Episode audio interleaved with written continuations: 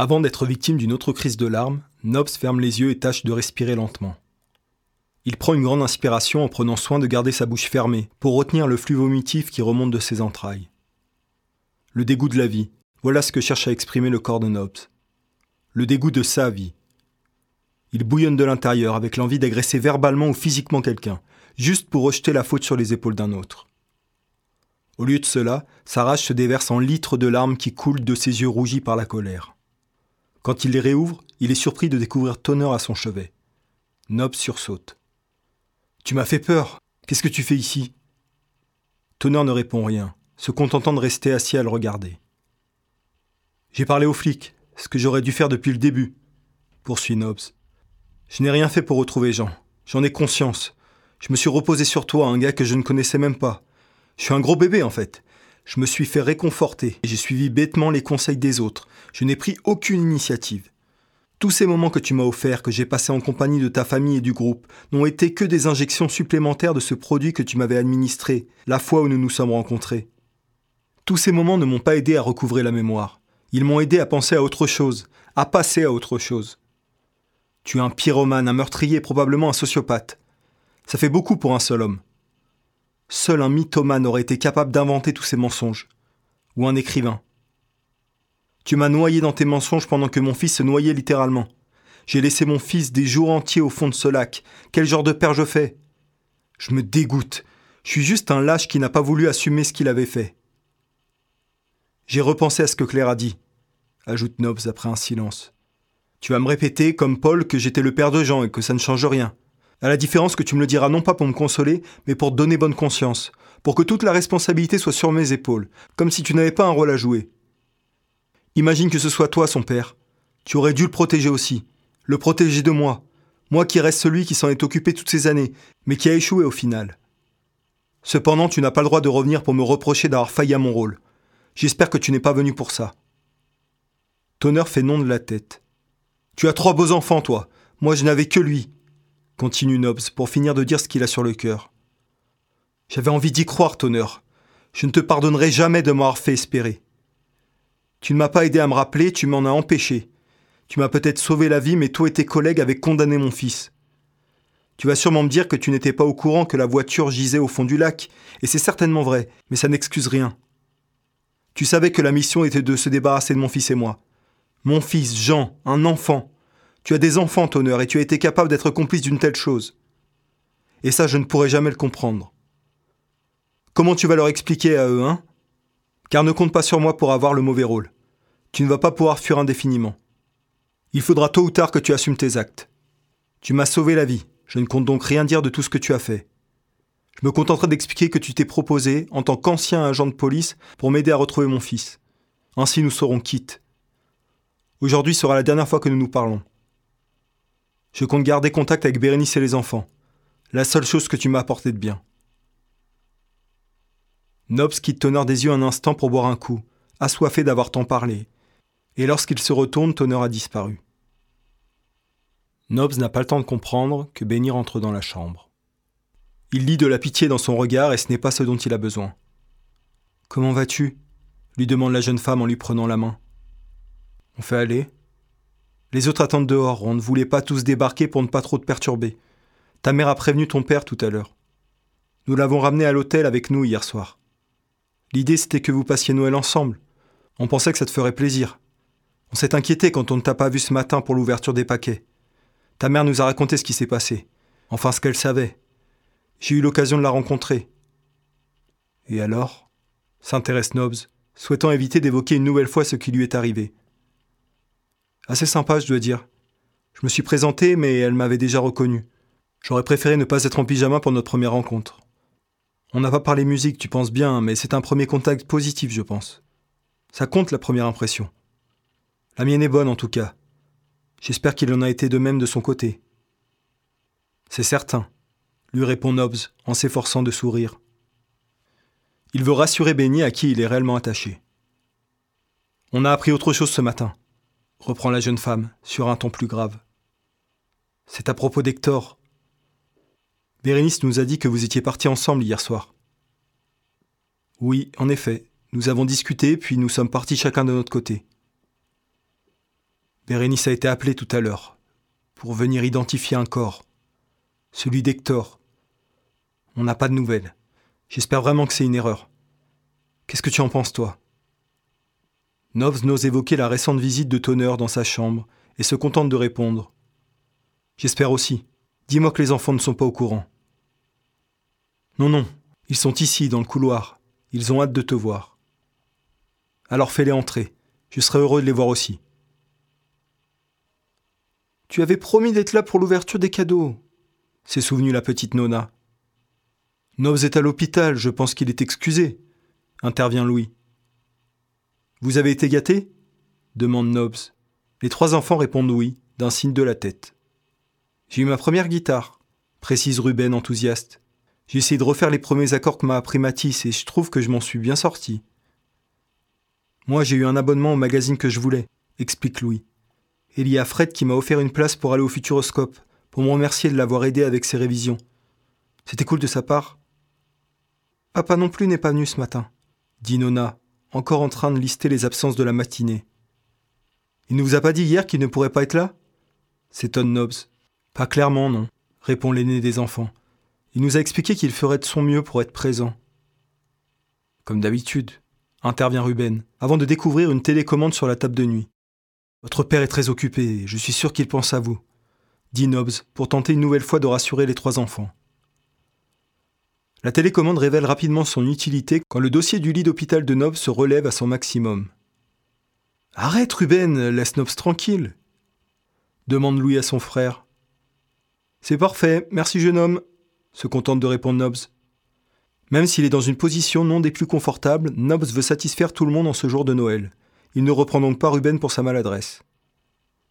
C'est quoi ce que t'as au poignet? Des menottes? Cool demande Ruben. Non, pas exactement. C'est pour éviter que. Je ne me promène pendant la nuit. Mon Nobs. Crise de somnambulisme, ajoute-t-il pour préciser. Avant que j'oublie, il faut que je vous demande un service, les enfants, poursuit Nobs pour changer de sujet. Quand vous retournerez chez moi pour récupérer la caravane avec les autres, prenez Petit Jean avec vous. Mettez-vous d'accord sur un nom. Vous m'aviez donné des idées, à vous de décider. C'est votre chat maintenant. Prenez-en soin. Je vais devoir m'occuper de moi maintenant. Je n'aurai donc pas autant de temps à lui accorder que vous. Je vous fais confiance. Joyeux Noël, les enfants. Joyeux Noël, Nobs répondent d'une même voix Louis, Ruben et Nona. La prochaine visite est celle de Joe, qui rentre dans la chambre, non pas pour voir Nobs à première vue, mais pour allumer la télévision. Excuse-moi, Nobs, faut vraiment que je regarde un truc. On parle après, promis. Explique Joe. Elle reste debout face à l'écran à se ronger les ongles, les mains tremblantes, bouleversée par ces images. Des images rediffusées qui montrent le ministre de la Défense, Roman Seffran, menotté, quitter son domicile accompagné des forces de l'ordre. Le journaliste annonce que le ministre a frappé à plusieurs reprises sa fiancée, qu'il a présentée aux médias la veille. Plusieurs invités ont entendu des cris et se sont occupés de prévenir la police, voyant que les agents de sécurité présents à la soirée n'intervenaient pas. Le journaliste s'occupe de rassurer les téléspectateurs sur l'état de Connie. Encore sous le choc, la victime est apparemment dans l'incapacité de parler aux autorités. Quand Joe se retourne, Nobbs la voit essuyer quelques larmes. Il comprend alors, sans qu'elle n'ait à dire un mot, que face à elle vient de défiler les images d'une arrestation. L'arrestation de son agresseur. Et celle d'une libération. La sienne. Joe se sent libre sur le moment. Mais il reste à espérer que son agresseur ne puisse plus jamais prouver ce sentiment. Joe se réconforte à l'idée qu'après un tel scandale, la carrière politique de Roman soit finie certainement la pire chose que l'on peut souhaiter à cet homme, sa carrière représentant tout ce qui lui tient réellement à cœur. Joe se contente de sourire à Nobs, ne sachant quoi dire. Elle vient s'asseoir sur la chaise d'à côté et pose sa tête sur le lit. Tous deux apprécient ce moment partagé en silence. Ils sont là l'un pour l'autre, mais ne peuvent s'empêcher de repenser aux images. Nobs songe à Claire. Il se surprend à éprouver de la compassion et de l'inquiétude pour elle. Il pensait pourtant la détester après tout ce qu'elle lui a fait vivre. Il réalise qu'une part de lui restera attachée à elle, pour toujours. Elle a trop compté dans sa vie pour qu'il l'efface entièrement. Il doit accepter cela. Nobs avale le somnifère que l'infirmière lui a laissé et s'endort en pensant à Claire, même si celle pour qui il éprouve des sentiments aujourd'hui se trouve à ses côtés. Nob se réveille seul en pleine nuit. Il allume sa lampe de chevet et découvre le repas qu'on lui a servi. Il y goûte mais se contente d'une seule bouchée, le plat ayant refroidi. Il sort ensuite du tiroir de la table de nuit le petit carnet dont il ne se sépare jamais. Le carnet où il note toutes les idées pour le roman qu'il souhaite écrire. Il n'y a pas touché depuis plusieurs jours. Il prend le temps de relire ses anciennes notes et y ajoute quelques lignes, où il exprime ce qu'il ressent sur le moment. Il sait que sa douleur sera atténuée une fois couché sur le papier. L'histoire restera la même, mais avec une dimension beaucoup plus profonde, beaucoup plus réaliste, grâce ou à cause de l'expérience qu'il a vécue. Tout comme son héros, il a perdu son fils. Il reste à savoir si la conclusion sera tout aussi tragique. Pour se consoler, sans pour autant décider de s'il s'agira ou non de la fin choisie pour son roman, Nobs imagine une issue heureuse à cette histoire. Pour écrire cette scène de retrouvailles entre ce père et son fils, Nobs se laisse à imaginer Jean et lui, enfin réunis. Ce père se réveillera dans son lit d'hôpital aux premières lueurs du jour et découvrira son fils disparu. Ils se regarderont un instant puis son fils viendra se blottir contre lui pour d'émouvantes retrouvailles. Le fils détachera les liens autour des poings de son père, pour ensuite l'aider à s'installer dans le fauteuil roulant présent dans la chambre. Ils quitteront ensuite l'hôpital à toute vitesse, dans un éclat de rire, personne pour les arrêter, et poursuivront leur course folle dans les rues de Paris. Le fils, visiblement en grande forme, ne ralentira pas l'allure, s'efforçant de vouloir semer d'éventuels poursuivants. Ils s'éloigneront alors de la ville pour rejoindre la campagne et la maison qu'ils habitaient avant leur séparation. Le garçon passera devant la demeure, sans même s'arrêter, et accompagnera son père jusqu'à la lisière du bois bordant le lac gelé. Le fils décidera à ce moment précis de ne plus avancer. Il offrira le temps nécessaire à son père pour réaliser à quel endroit il se trouve. Le fils laissera alors glisser le fauteuil roulant sur la glace. Le père se retournera pour découvrir qu'il est désormais seul seul, arrivant à toute vitesse vers ce point d'eau dans lequel son fils l'aura précipité. Le fauteuil roulant, dépourvu de frein, conduira le père vers une chute inévitable. Au contact de l'eau glaciale, Nob se réveille dans un sursaut. Deux personnes tentent de le calmer. Le policier qui l'a interrogé quelques heures auparavant le maintient immobile et l'infirmière l'aide à respirer. Une fois calmé, Nob se couche sur le côté, serrant fort contre lui son oreiller. Le policier lui explique alors, sans certitude d'être écouté par l'intéressé. Mon équipe a retrouvé votre voiture dans le lac, comme vous nous l'aviez indiqué. Seulement, elle était vide. Sur ces mots, Nob se redresse, ayant toujours du mal à respirer, pour demander Qu'est-ce que ça veut dire Que mon fils est en vie? Nobs cache alors son visage dans ses mains, comme pour s'éloigner une minute du monde réel, pour se retrouver uniquement avec lui-même. Jean est en vie, il ne peut y croire. L'espoir renaît, le temps d'un instant. En effet, voyant un début de sourire se dessiner sur le visage de Nobs, le policier réalise qu'il n'a pas entendu la suite de ses explications. Il prend alors les mains de Nobs pour les retirer de ses yeux et lui dit doucement Monsieur Bornoir, nous n'avons pas trouvé votre fils dans la voiture, mais mon équipe a fouillé le périmètre alentour et l'a découvert dans le bois voisin. C'est impossible. J'y étais encore hier matin. Il était visiblement blessé à la tête, poursuit le policier sans prendre en compte l'intervention de Nobbs. Il a dû nager pour atteindre la berge, mais la température de l'eau comme de l'air étant extrêmement basse, il n'est pas parvenu à rejoindre votre maison à temps. Vous êtes donc en train de m'annoncer qu'il est mort? Il faut me le dire clairement si c'est le cas. Je suis désolé. Dites-le. Votre fils est décédé. Sortez maintenant, exige Nobbs. Nous avons d'autres questions. Je vous ai demandé de foutre le camp. Dégagez de ma chambre. Commence à hurler Nobs en forçant sur les liens qui lui retiennent les poings. Je veux plus voir personne, est-ce que c'est clair? Ajoute-t-il en se tournant vers l'infirmière. Tirez-vous d'ici. J'ai dit que je ne voulais plus voir personne, lance Nobs après que quelqu'un ait frappé à sa porte. La personne en question frappe à nouveau et s'autorise à entrer dans la chambre, avant même que Nobs n'ait le temps de lever à nouveau le ton. Claire s'étonne Nobs. Bonjour, dit-elle en fermant les stores, avant de s'avancer vers son ex-mari. Nobs la dévisage malgré lui, ses yeux fixant les hématomes qu'elle a au visage et sur le bras droit. Elle a laissé sa belle robe de soirée au profit d'une tenue d'hôpital, comme celle que porte Nobs, ce qui amène ce dernier à commenter.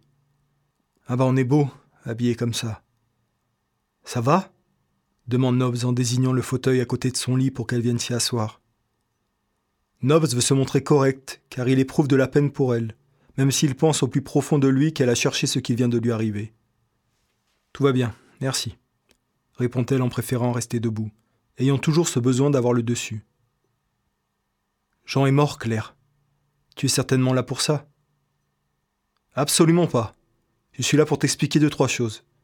Je vais faire bref. Je le vois à ta tête, tu arrives encore à éprouver de la compassion pour moi. C'est en partie pour ça que je t'ai aimé. Même après les pires crasses, tu arrives encore à pardonner. Tu vois ce qu'il y a de meilleur en chacun.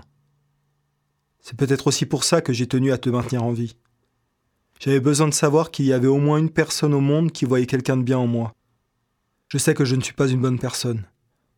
Je le sais et je l'accepte. Et c'est ce qui nous différencie tous les deux.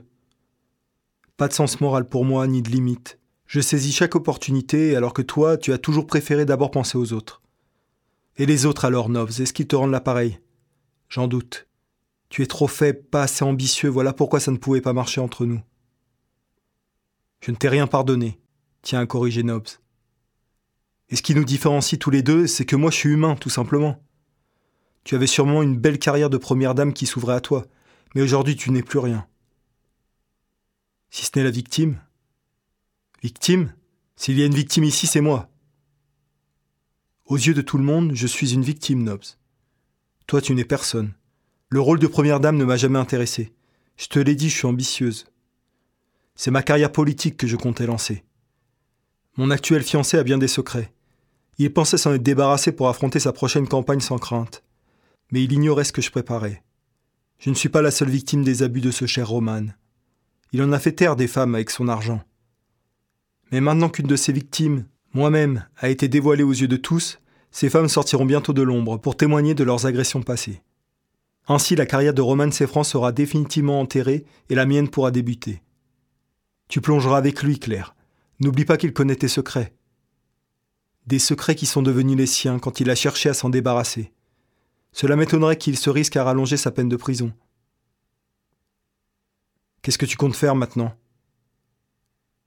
Prendre mon rôle de victime au sérieux, faire une conférence de presse, toucher les Français en plein cœur et faire pleurer dans les chaumières. Pourquoi tu me racontes tout ça? Pour que tu saches à qui tu as affaire, si un jour tu souhaites parler. Ce que je ne te conseille pas. Garde-moi en allié, ce serait préférable. La police se pose des questions sur la mort de Jean. Je m'en occupe, ne t'inquiète pas. Reprends ta vie où tu l'avais laissée, garde ta bouche fermée, et alors nos chemins ne devraient plus jamais se recroiser. Qu'est-ce qui t'est arrivé? Comment tu as pu devenir cette femme froide que j'ai en face de moi? Demande Nobs, perdu. Bien des choses, Nobs, dont toi. Il faut que j'y aille maintenant. Je me sens enfin prête à parler. Je vais faire ma déposition, et ne manque pas ma conférence de presse cette fois. Quand elle réouvre la porte, Nobs note que la chambre a été surveillée par deux agents de sécurité, le temps qu'ils discutent. Il voudrait la suivre pour l'attraper au cou et se venger, mais ce n'est qu'un fantasme. Claire est intouchable. Il doit l'accepter, comme beaucoup d'autres choses en ce 25 décembre 2013. Les jours qui suivent sont plus calmes, plus silencieux. Même si l'hôpital est un endroit où il y a toujours du monde et du mouvement, Nob s'y trouve incroyablement seul. Il ne reçoit aucune visite pendant quatre jours, à l'exception de la nouvelle psychiatre qu'on lui a imposée, et de son père qui s'est présenté ivre. Nobs a dû s'efforcer de le rassurer, de le consoler, après qu'il s'est mis à pleurer. Le 30 décembre, Bérénice vient le voir pour son plus grand plaisir. Elle doit lui parler, mais c'est lui qui commence. Tu n'as pas amené les enfants? Et les autres, comment vont-ils? Vous êtes repassé à la maison récupérer la caravane et le chaton? Alors, les enfants sont chez mes parents. Et oui, ils ont récupéré le chaton. Les autres t'embrassent, mais ne pouvaient pas venir aujourd'hui. C'était les retrouvailles d'Arthur et de son ex, Andrea, la mère de Benny, explique-t-elle, avec une pointe de jalousie. Ils sont dans le sud avec Matisse. Fred, lui, est resté sur Paris. Ses examens arrivent à grands pas. Il révise, mais il m'a dit qu'il passerait te voir avec Joe avant que tu quittes l'hôpital. D'ailleurs, tu sais quand ils vont t'autoriser à sortir? Ça ne devrait plus tarder. Ils sont en contact avec ma mère.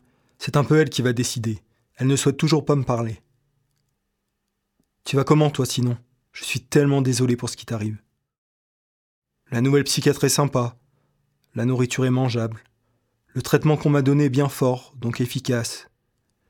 Je ne suis plus attaché au lit, Mais je me fais chier. Faut que je te parle d'Hector. Ah oui, Benny m'a dit que t'avais dû te rendre à la morgue pour identifier un corps. Je suis désolé, j'aurais dû vous dire que j'avais vu Tonner. Quand ça? Bah, le jour de Noël, il est venu me voir, on a parlé. Enfin, c'est surtout moi qui ai parlé. Il est mort Le coupe Bérénice. Il est mort, Nobs, répète-t-elle dans un sanglot. Je te dis que je l'ai vu. Moi, je l'ai vu, étendu sur cette table, couvert d'un linge blanc. Moi, je l'ai vu, Nobs. Je ne sais pas qui tu as cru voir, mais ce n'était pas Hector. Il était déjà parti. Tu m'excuses, je vais me reposer maintenant, répond Nobs sous le choc. Nobs, je suis désolé, je ne voulais pas plus te perturber. Les autres m'ont conseillé de ne rien te dire, mais je tenais à t'avouer la vérité. Merci, merci d'être passé, dit-il en l'enlaçant. Il n'attend pas qu'elle ait quitté la pièce pour s'enfermer dans la salle de bain. Il se dirige alors vers le lavabo. Il se trempe le visage d'eau froide et se place face à son reflet qui lui dévoile une présence inattendue celle de Tonneur.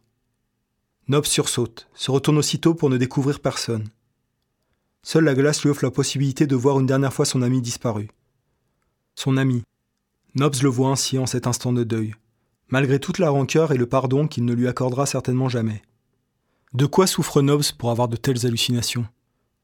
Est-il en train de devenir fou? Il se remet de l'eau sur le visage pour tenter de se réveiller, dans le cas où il s'agirait d'un rêve. Mais malgré les tentatives de Nobs, Tonner reste là, sans rien dire, à le fixer comme pour symboliser sa culpabilité. Son traitement peut apaiser sa douleur, mais en aucun cas il ne peut lui faire oublier ses erreurs du passé. Son erreur, celle qui lui a valu la mort de son fils. Nobs peut relier Tonner à deux étapes de son deuil. Le déni, dans un premier temps, lui ayant fait croire qu'il y avait une chance que Jean aille bien, puis aujourd'hui, la culpabilité. Avant de quitter la pièce, Nobs se retourne une dernière fois vers le miroir, pour dire un dernier mot à Tonner. Prends soin de Jean. Je garderai un œil sur tes enfants. Le soir même, Nobs reçoit la visite du médecin, de la psychiatre et de sa mère. Sans leur laisser le temps de parler, Nobs prend la main de Corinne pour la supplier. Maman, j'ai besoin d'aide. Je suis en train de perdre la tête. Je suis désolé pour tout. Pardonne-moi, aide-moi. Je suis là pour toi, Norbert. Tout va s'arranger. Laisse les médecins t'expliquer. C'est ce que Nobs fait. Il les laisse déballer leur jargon médical, tels des robots dépourvus d'émotions. Il comprend que son sort est scellé. Sa mère a été désignée comme tutrice légale, étant donné qu'il est considéré par sa psychiatre comme inapte à prendre lui-même ses décisions. Elle a donné son accord pour qu'il soit envoyé dans un hôpital spécialisé, un hôpital psychiatrique. Ses hallucinations diagnostiquées et certaines de ses réactions violentes ont suffi à l'envoyer dans cet établissement. Nobs a conscience de son problème même s'il songeait davantage à reprendre sa thérapie avec Paul qu'à se faire interner. Il ne cherche cependant ni à contredire les médecins, ni à s'opposer à sa mère. Il doit être puni pour avoir abandonné son fils. Ce séjour dans cet hôpital sera sa sanction.